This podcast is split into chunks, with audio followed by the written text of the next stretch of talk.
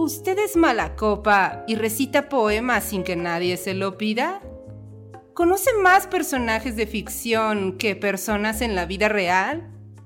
¿Ha notado que no puede debatir con alguien más que no sea usted mismo? Entonces, escúchenos. Entrevistas, tertulia, lúpulo y mucho más en Mundo Lupular. Aviso. Las opiniones, argumentos y tonterías vertidas en este podcast no son la verdad absoluta y pueden estar influenciadas por el alcohol. Si tienes una opinión diferente, publica un podcast. Hola colectivo, bienvenidos a un nuevo episodio de Mundo Lupular, su podcast favorito donde hablamos de literatura, reseñamos libros, hablamos de temas polémicos también relacionados con el mundo de la literatura, todo en YouTube y en sus podcasteras favoritas. Mi nombre es Drist y el día de hoy estoy acompañado como todas las semanas de El Cachuchas. Hola Cachuchas. ¿Qué tal amigos? ¿Cómo están? Y de Medievalina. ¿Qué pasó, bandita? ¿Cómo se encuentran?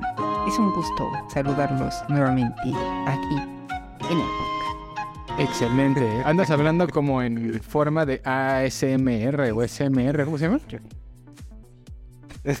para hacer sonidos placenteros para los radio escuchas o los podcast escuchas o los YouTube escuchas, ¿será? ¿Cómo será cuando escuchas un podcast en YouTube?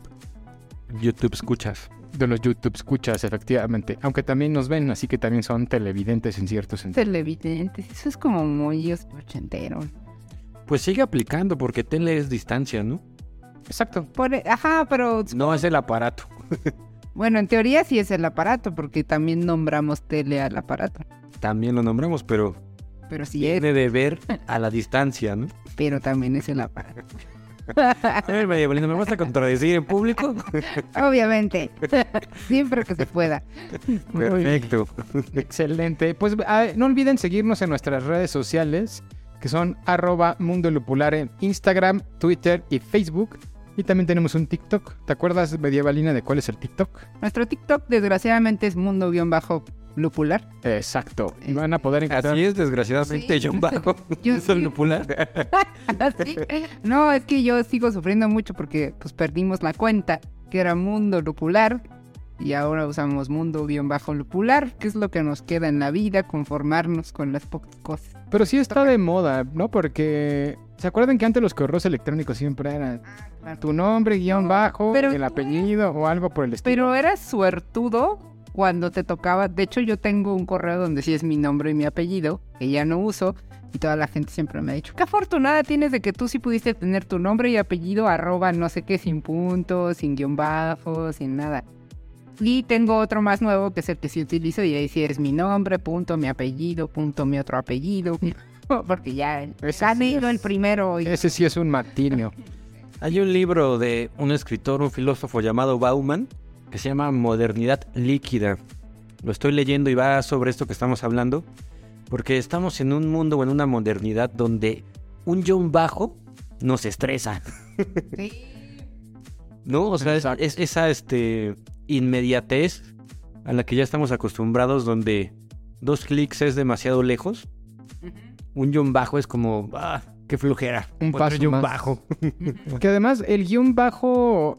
Ay, realmente se puso de moda gracias al internet, ¿verdad? Porque, ¿Para qué servían los guiones bajos? Según yo, para en, en el código, ¿no? En los códigos servían para algo, no me acuerdo para. Pues yo siempre utilizaba el John bajo, ponía varios John bajos para poner una línea.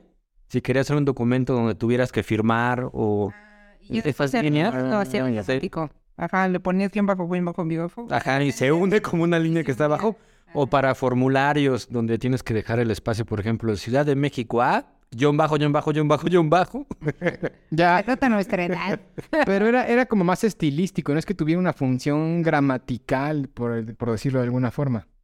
Debe de haber alguna, ¿no? Me imagino, pero no, no me recuerdo cuál. como el es. guion largo, ¿no? Yo creo que sí es más de computadoras, ¿no? Un sistema de código. Porque el John como tal, pues sí tiene una función gramatical, ¿no?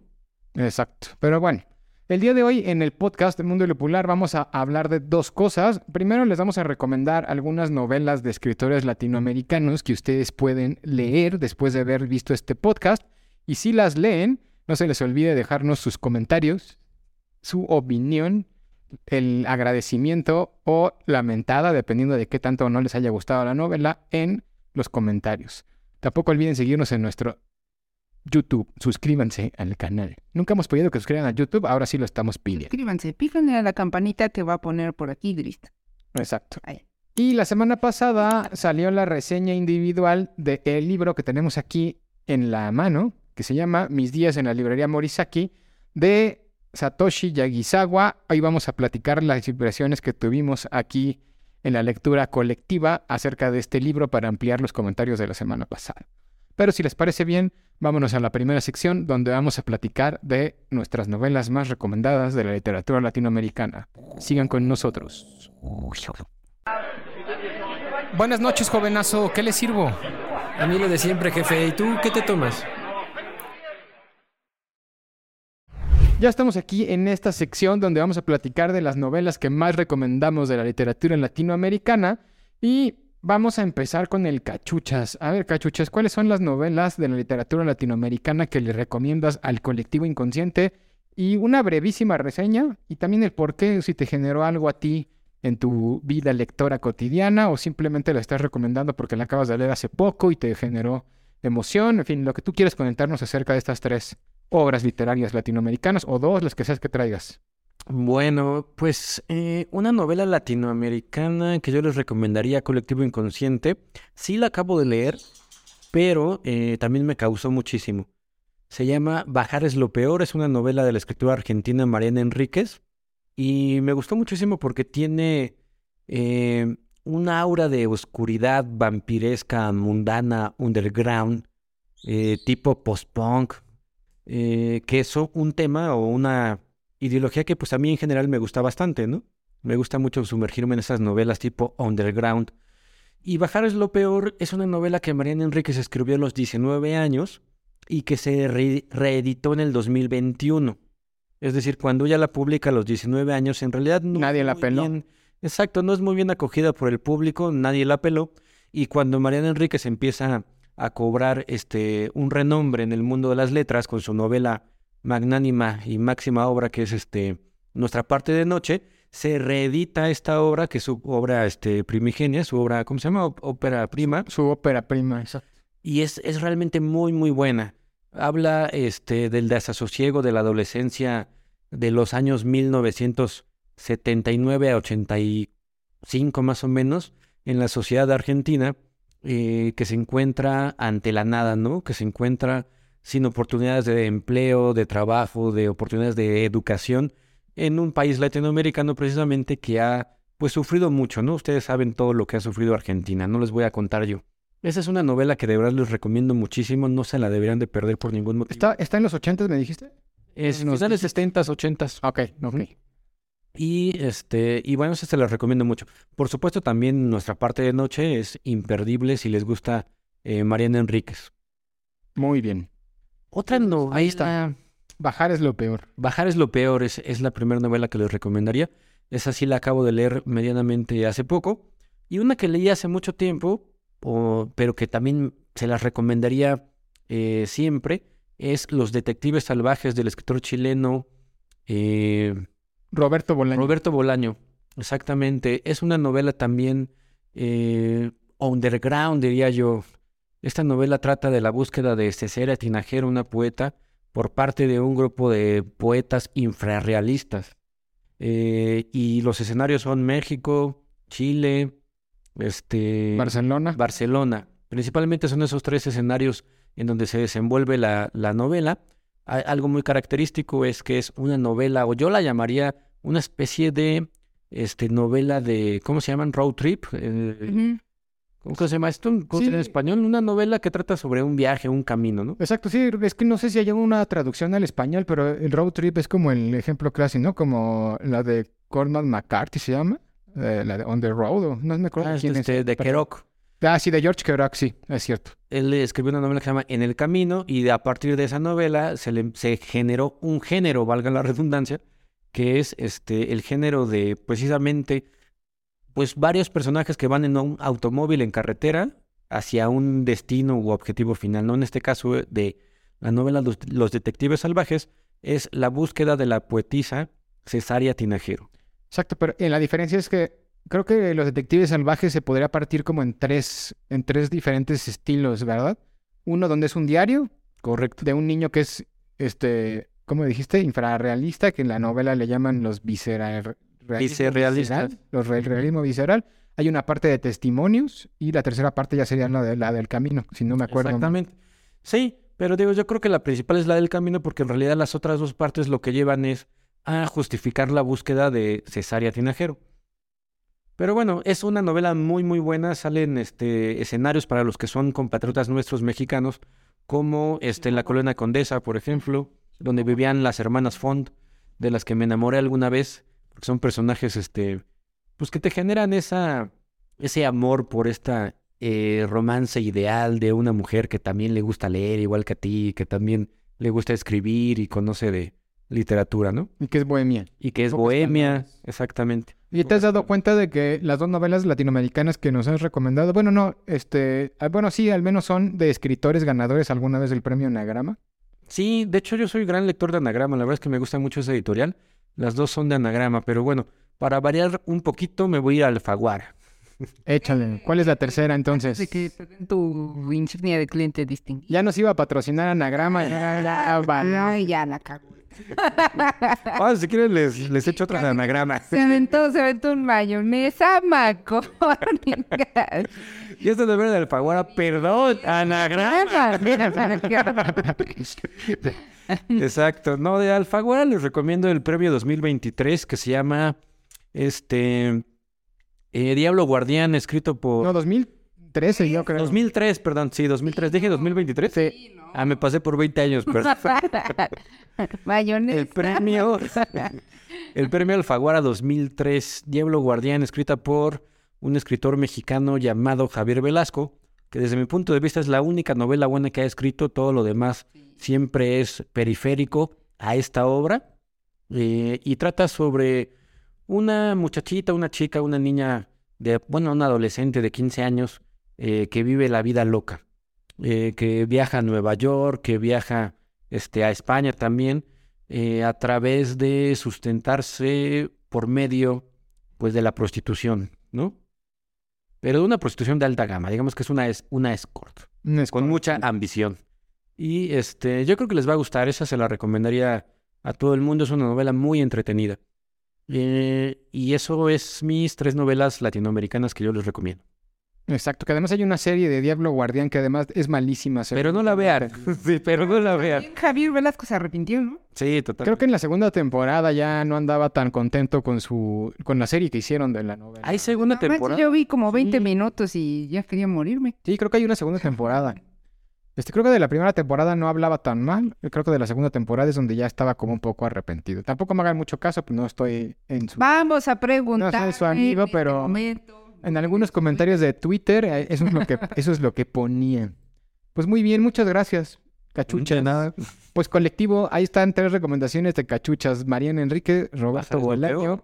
Va Roberto Bolaño con Detectives Salvajes y Al Diablo Guardián con Javier Velasco. Javier Velasco, exacto. Tú, Medievalina, ¿qué tienes para recomendarle al colectivo inconsciente el día de hoy? Yo tengo para recomendarles, bueno, lo- los que ya son este fans, nuestros tres fans, gracias por vernos, tres fans.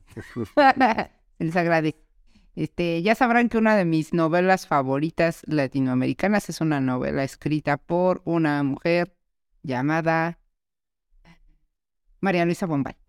Ya se te iba a olvidar la es que estaba, recomendación. estaba pensando en otra mujer de otra novela que ahorita pensaré si se las recomiendo. Este, y bueno, La Mortajada creo que es una de esas novelas que he leído, es, lo que les comentaba a mis queridos amiguis aquí tras bambalinas, que es la única, el- la única novela y en general el único libro que creo que he leído más de tres veces en mi vida. Y este, y bueno, ella en La Mortajada cuenta la historia de una mujer que literal está en su funeral y este y empieza a recordar toda su vida. Pero eh, pues ella se ve así misma muerta y entonces va recordando eh, historias particulares de todos los que va viendo en, en su funeral. Y que, eh, se, se dice no que, que, que, que esta novela está como muy relacionada a varias cosas. A una cosa es como a la tanatología, en, en los principios de cuando esta ciencia se empezaba a trabajar, los, este, los profesionales de la salud enviaban a los pacientes a leer esta novela porque habla muy bien como de esta cuestión de trascender y de, del- duelo.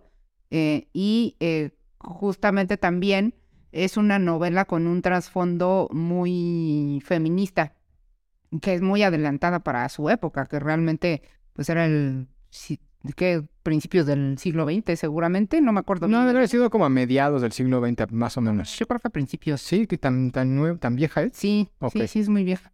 Y de hecho, este, hay autores que, que nombran esta novela como algo llamado como ecofeminismo, porque tiene presencia de la naturaleza durante toda la novela. Entonces, en, en- en momentos particulares que le están pasando al personaje principal, siempre hay presencia de algún, de alguna cosa natural, ¿no? Como este lluvia o viento o, este o el bosque o el cosas así, ¿no?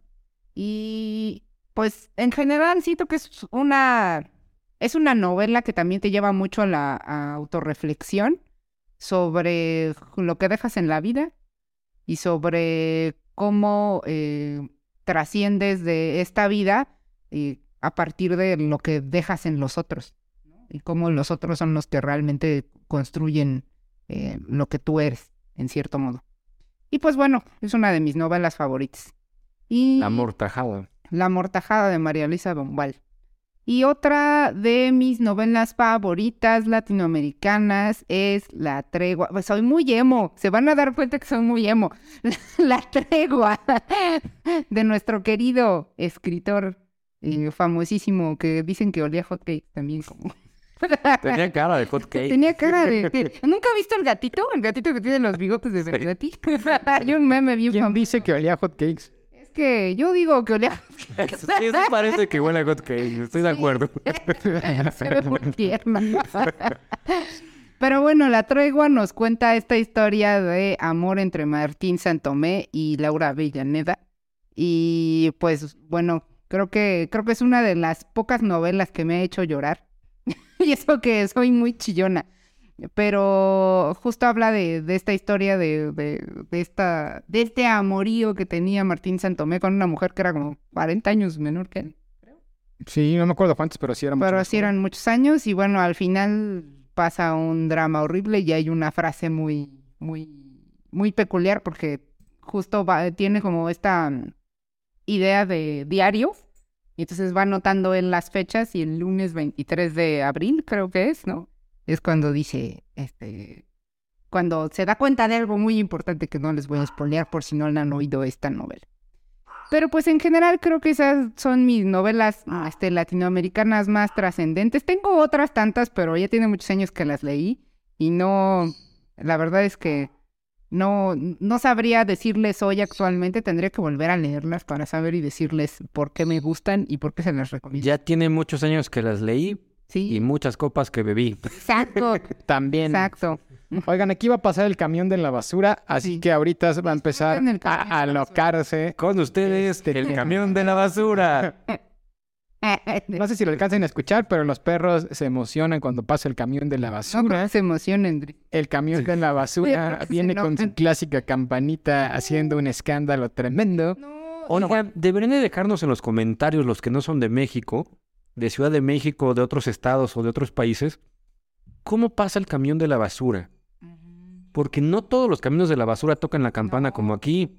Deben de venir con otras cosas, ¿verdad? Otra cultura. Bueno, yo Una vez leímos un, ah, una vez leímos un libro de, de, un, de un personaje que el personaje principal era un recolector de basura de Andrés. Ah, era el de Bariloche. El de Barilo. No lo leímos para el podcast ni mucho menos, pero lo leímos en algún momento en argentino y no recuerdo si mencionan algo relacionado hablando con de eso. Latinoamérica. Ajá, hablando de latinoamericanos.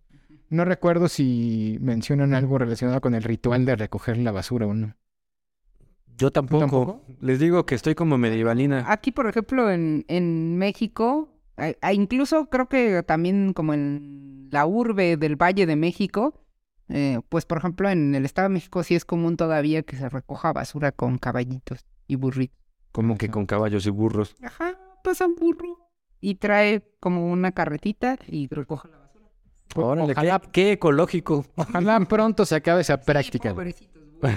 es muy ecológico. de acá, pero lo traen bien mal. Y este, y estaba yo intentando hacer memoria de cuando llegamos a vivir en el norte de México, si pasa la campanita. Creo que no. No me acuerdo. Pero bueno. Pues bueno, sí, en su ciudad, ¿cómo le hace el camión de la basura para avisarles que ya llegó a recoger su basura? Exacto. Pero bueno, entonces esas fueron tus recomendaciones, Medievalina. La mortajada de María Luisa Bombal y la tregua de Mario Benedetti. De alias el que huele a hotcake. Muy bien. Pues yo les voy a platicar también de algunas novelas que tengo de recomendación. Unas son un poco mainstream. Ah, Vargas Llosa no podía estar fuera de esta lista pese a su política, a su forma de pensar, pues es uno de los grandes escritores latinoamericanos y tiene una novela muy padre. No sé si la has leído, Cachuchas o tú medievalina, que se llama El paraíso en la otra esquina. ¿Han Sí, un clásico. Es un clásico y la verdad es que es una de las novelas que más marcaron mi adolescencia y una de las que hicieron que realmente me apasionara la literatura y la leí hace muchísimos años. Y básicamente es una biografía ficcional de dos personajes importantes dentro de la historia de la humanidad.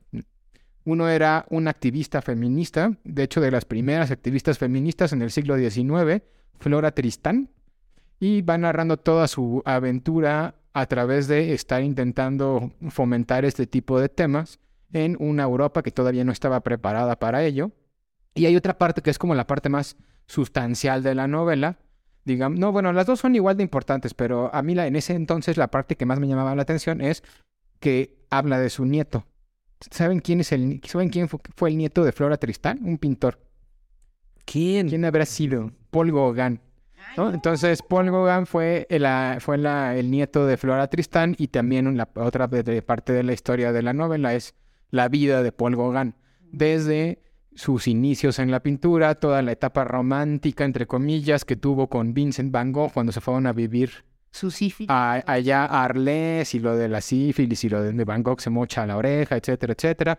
También narra toda la parte de la historia de Paul Gauguin donde se va a vivir a Tahití. Donde lo abandona, ¿no? Abandonó a Van Gogh. Abandona Van Gogh, se va a vivir a Tahití y en fin, en Tahití también Pinta gente este, Tahití. pinta gente tahitiana. Que iba a pintar, si no.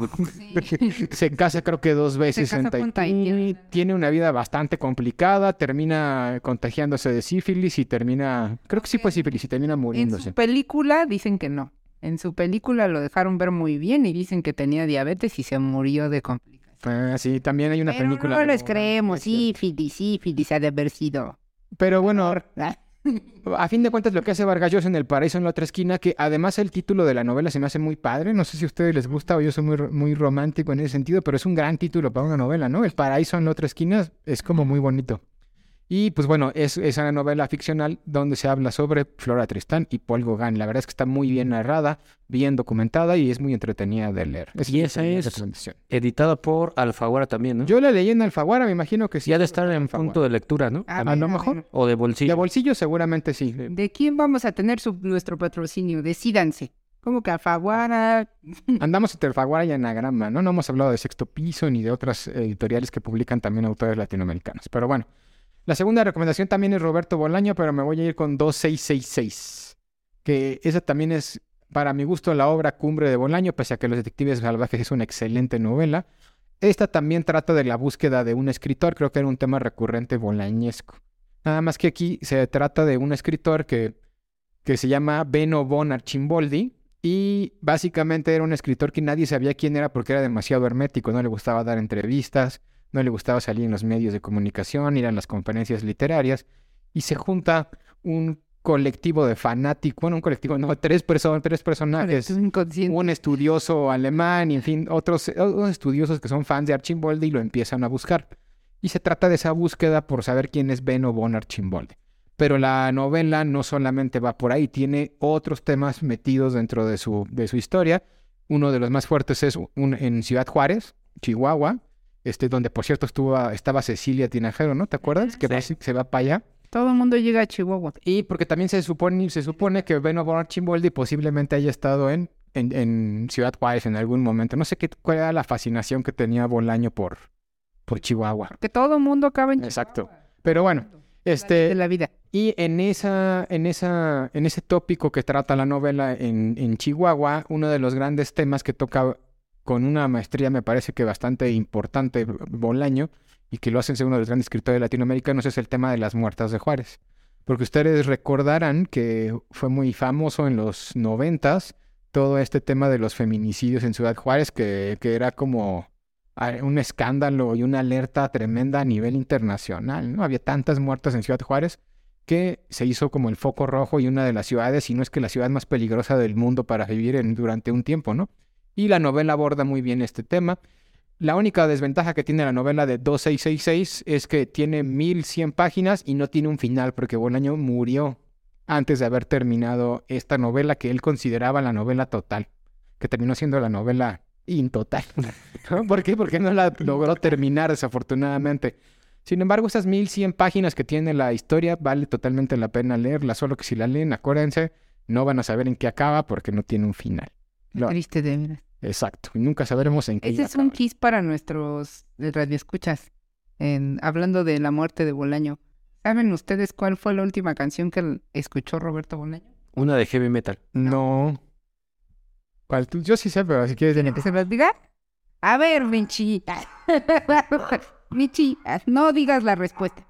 Eh, bueno, pues cuenta en el, en el, en el libro este que, que le hizo la, ah, esta entrevista Mónica Beristain, Ujú. que fue a su última viuda. Este, ¿Carolina? Sí, Carolina. ¿Carolina? No, no era su última viuda porque ya se había separado de ella, pero fue Fuera la madre de sus hijos. fue la madre de sus hijos. pareja que tuvo. Y fue, no, ya después tuvo otra, creo, pero esta más bien fue, al final regresó a, a, a últimos Ya dinos la canción, me Vanilla, la canción. La maldita naranja. Total que cuenta que cuando lo llevaba al hospital, que ya estaba muy mal y el güey no quería ir al hospital y al día siguiente pues se puso bien mal y ya lo tuvo que llevar a La huevo. canción, la canción. ya lo tuvo que llevar a huevo. Este eh, prendió el radio y, en es- y, y escuchó Lucha de Gigantes de Nacha Pop. Y esa fue la última canción que escuchó Bolaño. Ay, ojalá no nos pase eso. No, Ay, Bueno. pero, pero es muy simbólico. o sea, es simbólico. Ahí está la segunda recomendación. Murió en el 2003 No manches, yo tenía. 2003, y mientras se entregaba el premio Alfaguara a Diablo Guardián, No, y yo tenía 10 años. Él estaba falleciendo en un hospital en España. ¿de qué falleció? ¿De problemas del hígado? Renales, ¿no? Era, tenía un Renales. problema hepático. Ah, sí, estaba esperando. Estaba esperando un donante de, de hígado, me parece. Y ahí Nunca fue- llegó. De riñón, sí. No, sí, sí, sí fue eh, un problema hepático. Y ahí, bueno, eso fue de lo que murió. Y bueno, la tercera novela que tengo para recomendarles es una novela un poco más pesada de leer, de un escritor que se llama Rodrigo Fresán. Y este, este señor tiene varias novelas, todas son medio complicadas, pero hay una en particular que se llama La parte inventada, que me gusta mucho, porque explora ese tópico tan común en la literatura que es el del escritor. Y dice que él parte de la idea de escribir la novela de la parte inventada, porque usualmente a un escritor siempre se le pregunta cómo se les ocurrió escribir la novela tal, la novela tal, la novela tal, pero que nunca les preguntan cómo se les ocurrió ser escritores. Y entonces la novela de la parte inventada es una historia donde él narra la forma en la que se fue convirtiendo en escritor. Entonces es una novela donde uno puede ver cuáles son las necesidades que tuvo una persona para convertirse en escritor, qué es lo que pensaba, qué es lo que iba sufriendo, la idea creativa para generar todas las novelas. Y en general me gusta y la recomiendo mucho porque es como una radiografía muy al estilo latinoamericano de las vicisitudes que tiene que pasar una persona para convertirse en escritor. De una, narrado de una forma, como siempre lo hace Rodrigo Fresán, muy filosófica, profunda, un tanto pesada, pero la verdad es que deja muy buen sabor de boca una vez que ya la has leído. Y Rodrigo Fresán es uno de los grandes escritores latinoamericanos y realmente muy, muy poco conocidos. No es, no es tan común escuchar el nombre de Rodrigo Fresán por ahí, pero la verdad es que vale mucho la pena leer cualquiera de sus novelas. ¿De dónde es, perdón? Creo que es chileno, si no recuerdo mal. También, ¿no? Si se fijan, andamos recomendando muchos autores latinoamericanos que son de Sudamérica. Pues está Chile, que recomendamos, Argentina, México. Argentina, Perú, con Vargas Llosa. María Luisa Bombal era de... Ella era de Argentina. También era del sur, ¿no? Era del sur, en fin, salvo México que tuvimos a Diablo Guardián, creo que los demás eran sudamericanos. Y eso también sería otro tema de debate que pudiéramos tratar en algún momento. O sea, si la mejor literatura latinoamericana se hace en Sudamérica o se hace más para acá. No, en Sudamérica, totalmente. Exacto. Pues aquí tenemos O sea, así grandes, grandes obras. Mira, está Rulfo. Rulfo yo creo que sí está a la, a la talla o es el que entraría en un combate, digamos, por decirlo así, contra Borges. Eh, ¿Quién más? No sé si Neruda lo consideran tan grande. No, pero Neruda es de allá abajo. De Chile. Chile. También está Elena Garro. Elena Garro, Octavio Paz, este, Carlos Fuentes, un poquito. Y ya, pero no solamente hablo de literatura. ah, ¿Cómo se llama? No solamente hablo de literatura latinoamericana del boom, sino de- también actual.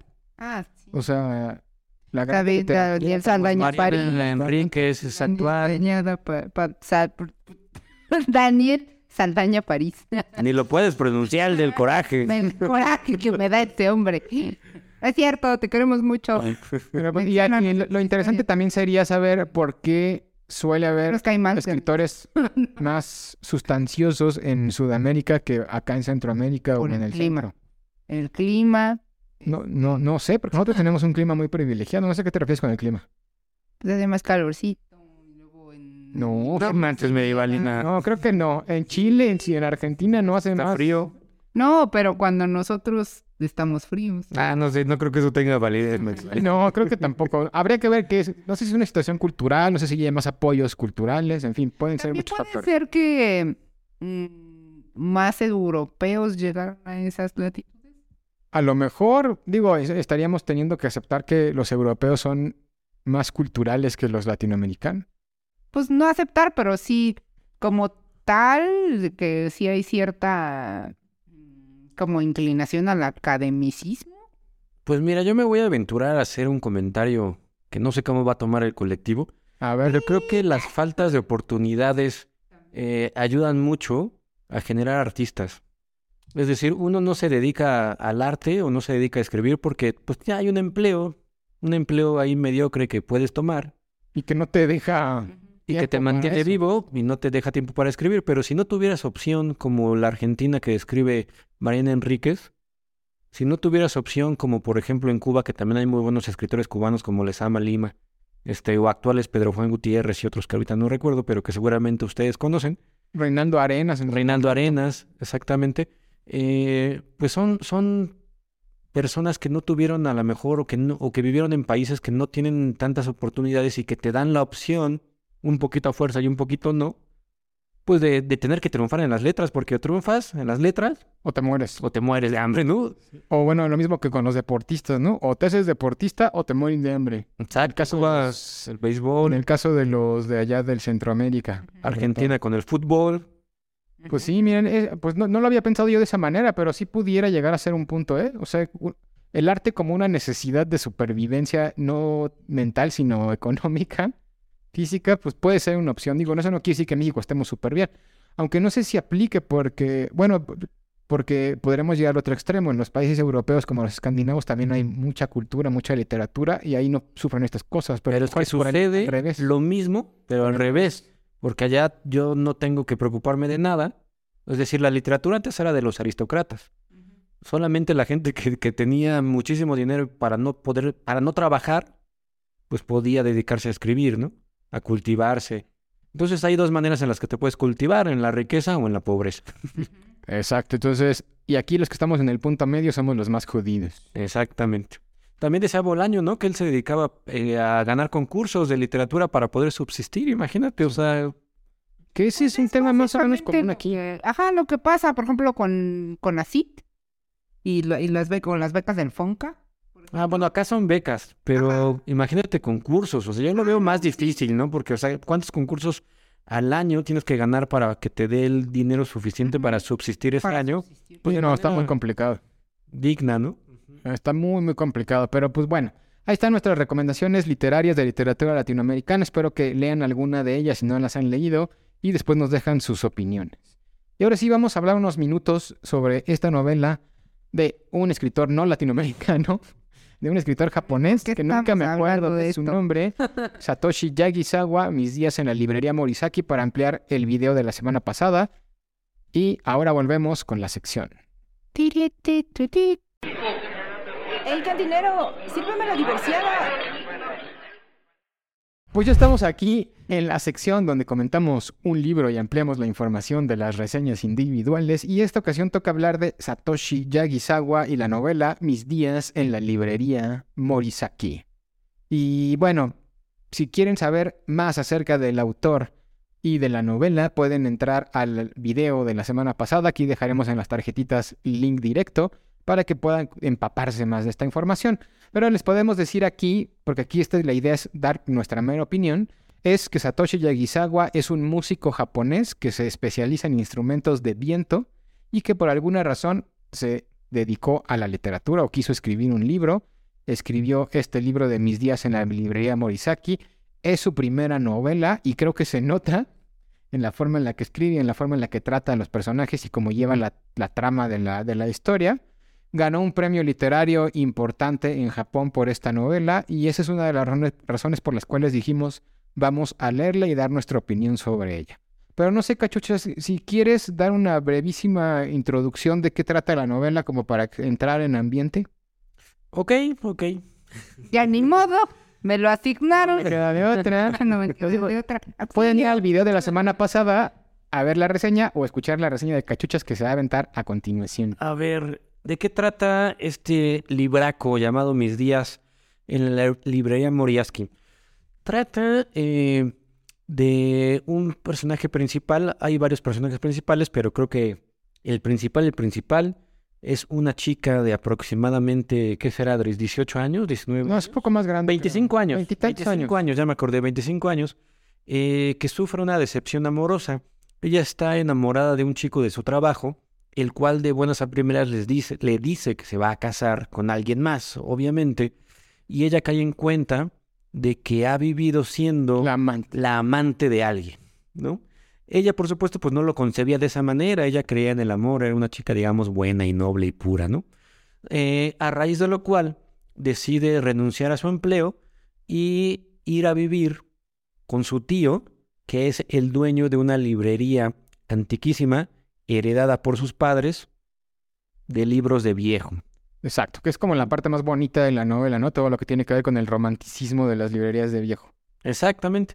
Es una librería de viejo, este, de un barrio pobladísimo de librerías de viejo, donde van, eh, pues, los lectores asiduos y más conocedores de Japón a buscar eh, libros incontra- in- e inencontrables. Como la calle de Donceles. ¿o? Más o menos. Ajá. la calle de Donceles en la Ciudad de México. Son lo que presumen de que es el... Se llama Jimbocho, el barrio. Presumen que es la- el barrio con más librerías en el mundo. Lo cual se me, se me hace que sería interesante irse a dar una vuelta por allá. Ahorita ¿no? vamos, no te apures. Esa es la peculiaridad que tienen, que presumen de ser el, el barrio con más librerías que hay en el mundo. Anotándolo en la wishlist. Que se vaya a Luisito Comunica y nos Ajá, comunique. que nos sabe. Luisito. Si nos estás escuchando, Luisito, vete a Jimbocho, ahí nos haces un video y lo vemos. Ahorita ando en Japón. Ah, pues que pase. No, de hecho, todos los youtubers se pusieron de acuerdo porque esta época es la, ah, digo, haciendo un paréntesis, esta época del año es la mejor eh, época para ir a Japón porque es cuando están floreciendo todos los sakuras. Ahora, Caen, caen las florecitas y todo eso, ¿no? Y entonces ahorita todos los youtubers, si se meten ustedes y siguen a cualquier youtuber, eh, les aseguro que anda en Japón. ¿Que abra más florecitas o youtubers? a ver, youtubers famosos que sí tienen dinero para ir a Japón, escúchenos, háganos el favor de ir a Jimbocho y hacer un video Sobre la librería Moriarty. sobre esa librería Morisaki. Morisaki. Sobre la librería Morisaki y en general de todas las librerías que hay ahí. Exacto. Ya les dijimos. Pues de eso trata, ¿qué será? En un 30% esta novelita. Otro 30% trata de la tía de esta chica, que también sufre, pues, una decepción, no precisamente amorosa, pero sí de la vida, puesto que se entera de que tiene una enfermedad terminal y por lo tanto abandona a su marido, que es el tío de la librería, y desaparece. Posteriormente en la novela vuelve a aparecer y nos da una explicación. ¿O no? Porque Exacto, sí, eh, o sea, regresa, no, más bien no nos da una explicación, simplemente regresa así porque sí, como si no hubiera pasado nada. Ya en la relación que tiene con esta, con el personaje principal, que nunca me acuerdo de cómo se llama, ahí es donde ya hay una sinceridad y le explica el porqué de, ese- de haberse ido. Exacto, sí, hay, hay una limitante para nosotros lectores occidentales Y es la de los nombres de los personajes. Mira, se llama Takano, uno de ellos. Son nombres muy japoneses. Osaki Kazuo. Tomo. En fin, no, no me acuerdo cómo se llama el personaje Momoko. Mo- La tía. Momoko es la tía. ¿Ella cómo se llama? Al principio. Jackie-chan, ¿no? En fin, tiene un nombre japonés. Ahorita lo busco y, y se los digo. Y es una novelita corta, bastante ágil de leer. Yo creo que es muy recomendable para cualquier lector novicio. ¿O qué opinas, Dries? Sigue buscando. Sigue Sigo buscando el no me voy a salir de este podcast. sin- Sí, exacto. Este, pues miren, lo que platicábamos en el video de la reseña anterior es que básicamente Tatako. No, pero bueno, Tatako-chan le dicen. Ah, pues es que Tatako Sí, es un sufijo, un sufijo. Sí, es una Tatako con 28 años y una vida bastante descolorida. Ah, 28 años. Este bar- barrio. Sin embargo, No, no, 25. eh, encuentra- ca- Medievalina lo leyó mal, ahí dice 25. Sin embargo, es ahí donde se encuentra la librería Murasaki, que ha pertenecido a su familia de tres generaciones. Exacto. O sea, se llama Tatako. Tatako-san. Tatako-chan. Pero sí, entonces como, como aquí tenemos entonces, ya para resumir este, esta situación, una novela de, donde se trata de búsquedas de identidad. Por una parte está Tatako-chan, que está intentando buscar su identidad, conocerse a sí misma después de una decepción amorosa y que descubre su propia identidad a partir de su relación con los libros y con su tío que tiene esta librería. Y por otro lado tenemos a Momoko, que es el otro personaje del que estaba hablando el cachuchas, la esposa del tío, que también intenta buscar su identidad después de descubrir que tiene una enfermedad grave, yéndose a ver el mundo, huyendo de su propia realidad para ver qué es lo que encuentra. Y al final decide regresar. Yo, yo tengo una pregunta. Entonces, esto es japonés. Sí. Entonces no es Tatako-chan, porque en Japón no tienen chan. Es no tienen- Tatako-chan. No tiene chan. Medievalina. A ver, no, mira. Eh, a ver, no, es que estás está- confundiéndote. Es San chan. sí es reverenciar, pero Chan no. Chan significa pequeño.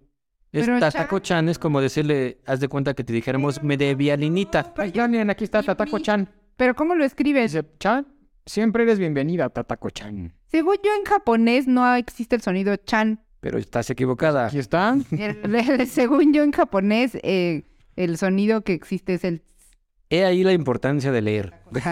Tatako-san. Sí existe porque aquí está en el libro. No lo inventamos nosotros, lo dice Satoshi Yagisawa, que es un japonés que escribe novelas japonesas en el Japón. Y significa pequeño o diminutivo, por eso le dice Tatako-chan. Cuando crezca, le va a decir Tatako-san. Ajá. Pero ahorita es Tatako-chan, como, como de Daniel cariño, San ¿no? Es de Karate Kid. En la película no sale, pero eh, podría ser que le dijeran Daniel Chan. Y ya cuando gana su cinta negra, ah, Daniel San. Exacto, ya cuando respeto, respeto. Una vez que encuentra su identidad, ya es san. Claro, no es cierto, no, no sé. Ahorita me acaba de entrar esta duda y, y no sé si el san solo sea un reverencial masculino o también se aplica para las mujeres. ¿Quién sabe? Yo creo que es neutro, ¿no? Ah, ok. Ok, perfecto. Porque ya ven que luego hay culturas donde hay reverenciales distintos para el género. Eh, había una vez una yo veía una No te están Olvida, olvida todo eso que escuchaste, medievalina. Yo un día oí una profesora de japonés eh, que dijo que en Japón justamente no existe el sonido chan. Bueno, ch. El que existe es el ts. Y en el chino sí existe el ch. Y entonces muchas, muchas palabras del chino y del japonés se, com- están, se comparten, pero en Japón el sonido ch es ts. Y en... en Bueno, pero ahora sabemos que no es verdad. Que sí es verdad. O entendiste algo mal o te mintió porque claramente está el chan. O igual así lo tradujeron en español. No. Ah, crees. La voy a googlear. Déjenme explicarme mi celular si les digo. Pero pues bueno, recomendaciones. Eh, En el, en el capítulo pasado una persona nos preguntaba en los comentarios, eh, mire cómo sacamos comentarios ya para que parezca que tenemos interacción. Sí, valía la pena leer esta novela para un adolescente.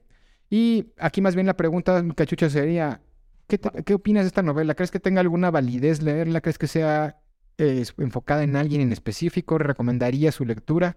Pues Yo creo que la pregunta sería, ¿valdrá la pena que la leyera un adulto?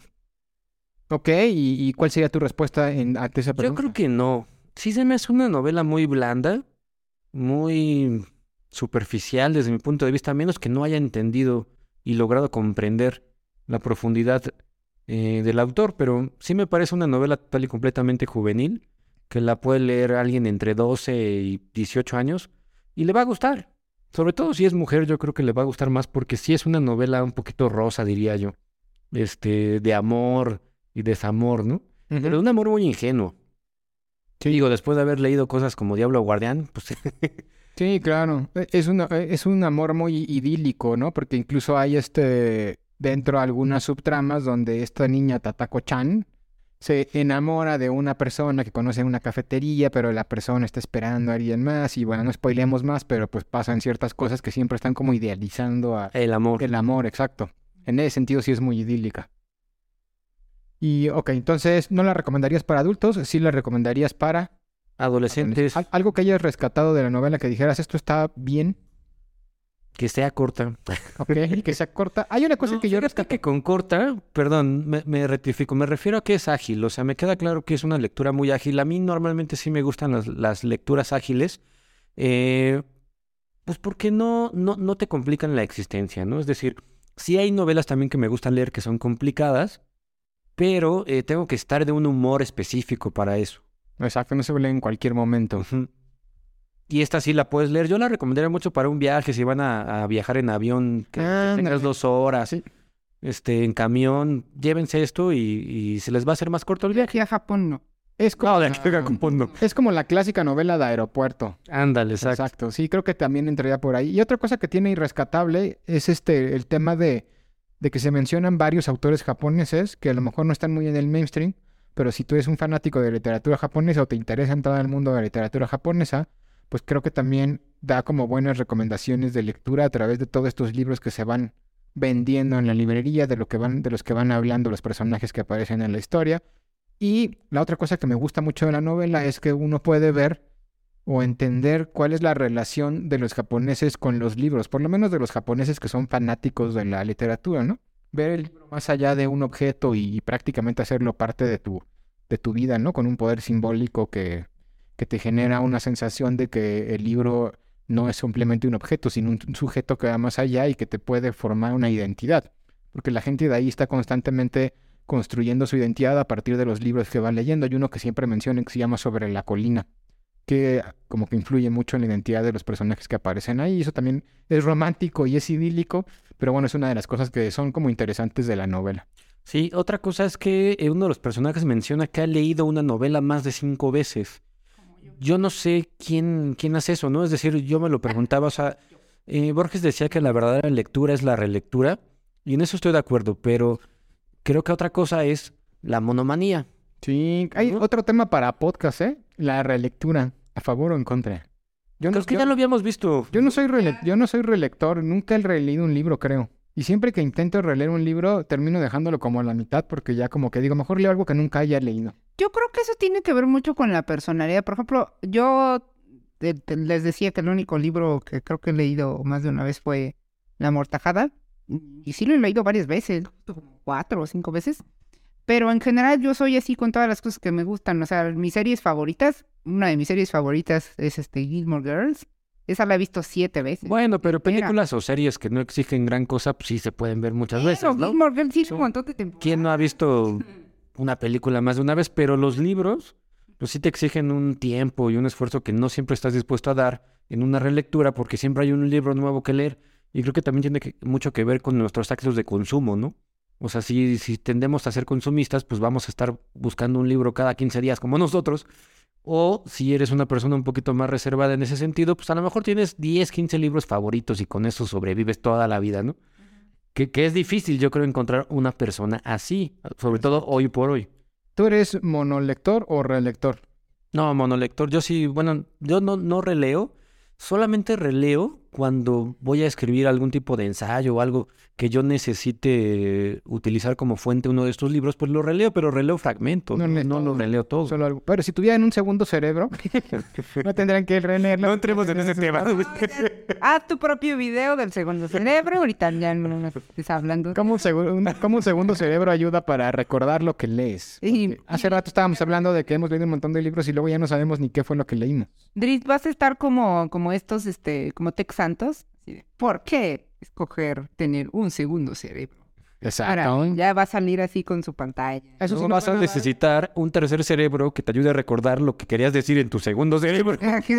No, si tienes un buen sistema, no. Pero bueno, eso sí nos va a dejar como mil, mil vistas por lo menos, porque eso siempre pegan. Ese tipo de cerebro? libros. Ese tipo de videos. Ah, eso de, Bueno, ¿por qué no sé qué? ¿Por qué no sé cuánto? ah, que son como las eh, preguntas clave, ¿no? Pero pues bueno, ahí está. Esa es nuestra opinión sobre mis días en la librería Morisaki. Léanlo, mm, sí es recomendable de leerlo y pues, sobre todo porque lo pueden leer en un breve periodo de tiempo. Y pues bueno, vamos cerrando el capítulo de hoy. Si llegaron hasta acá, les agradecemos por haber llegado hasta acá y para que sepamos que llegaron hasta acá, dejen un corazoncito en los comentarios de YouTube. Sería una muy buena, un muy buen detalle de su parte. Corazoncito, una palabra. Algo. Dejen- algo, Dejen llegué al final o dejen un corazoncito buen deseo. o lo que sea. Recuerden que pueden seguirnos en nuestras redes sociales, arroba Mundo Lupular, Instagram, Twitter y Facebook y arroba Mundo-Lupular en TikTok. Y también tenemos un chat de Telegram que ya tiene cinco miembros y no hemos hablado nada. Si algún miembro del chat llegó hasta acá, les prometemos que vamos a empezar a tener interacción en el grupo de Telegram. Entren, diviértanse, hablen de literatura, que tengan buena tarde y nos vemos a la próxima, ¿no? Nos vemos en la próxima. Se lo lavan.